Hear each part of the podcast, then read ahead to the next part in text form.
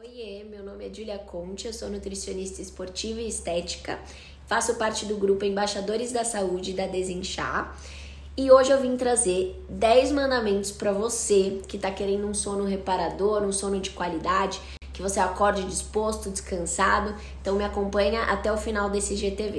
Primeiro mandamento: mantenha sempre os mesmos horários de levantar.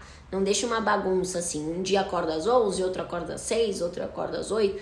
Sempre o mesmo horário.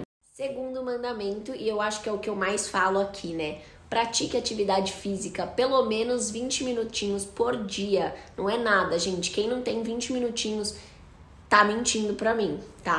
Terceiro, evite excessos de estimulantes, como chocolate, café, café, tá? Eu vejo muitos pacientes é, relatando que tomam uns 3 litros de café por dia, sendo que a recomendação diária seria 3 expressos por dia, tá? Então tem gente aí que extrapola nos estimulantes.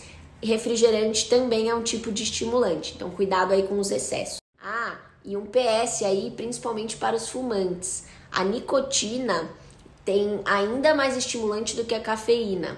Então, além dos inúmeros malefícios, né, do cigarro, é, ela é também estimulante. Então, cuidado, ela pode prejudicar o seu sono.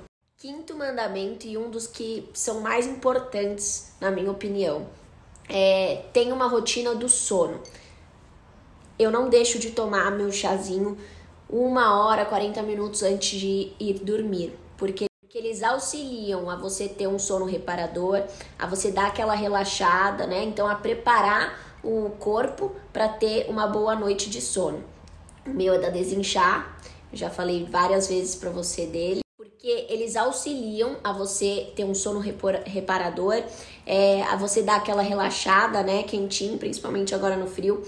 De verdade, faz total diferença. Eu incluo na minha rotina sempre quando eu não tomo meu desinchar. É, eu não tenho a, a mesma qualidade do sono, sabe?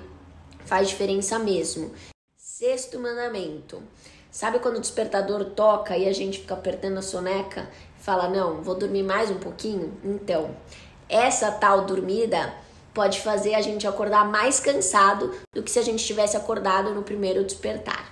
Sétimo, evite dormir à tarde. Este sono da tarde pode prejudicar o seu sono da noite oitavo, que é o mal de muita gente aí também, é comer em excesso antes de deitar ou comer alimentos que te deixam pesado, né? As famosas frituras, açúcar, é, a carne vermelha também. Eu sempre falo para os pacientes deixar a carne para durante o dia, porque a digestão é mais lenta, então pode te deixar pesado no período noturno. E outra coisa é ir dormir com fome. Você vai deitar e vai ficar pensando em tudo quanto é comida e não vai conseguir é, ter a indução do sono ao seu favor. Penúltimo é esqueça seus problemas na hora que você deitar. A gente tem o mal de deitar e ficar pensando em todos os nossos problemas na hora da gente dormir, né? E aí é difícil pegar no sono, principalmente atual, né, em que estamos vivendo.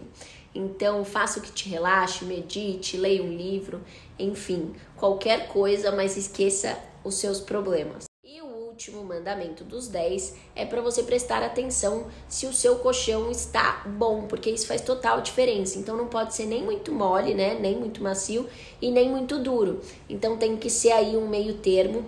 É, o seu travesseiro também tem que ter é, espaço suficiente para colocar a sua nuca na altura do seu ombro, então para não forçar a cervical.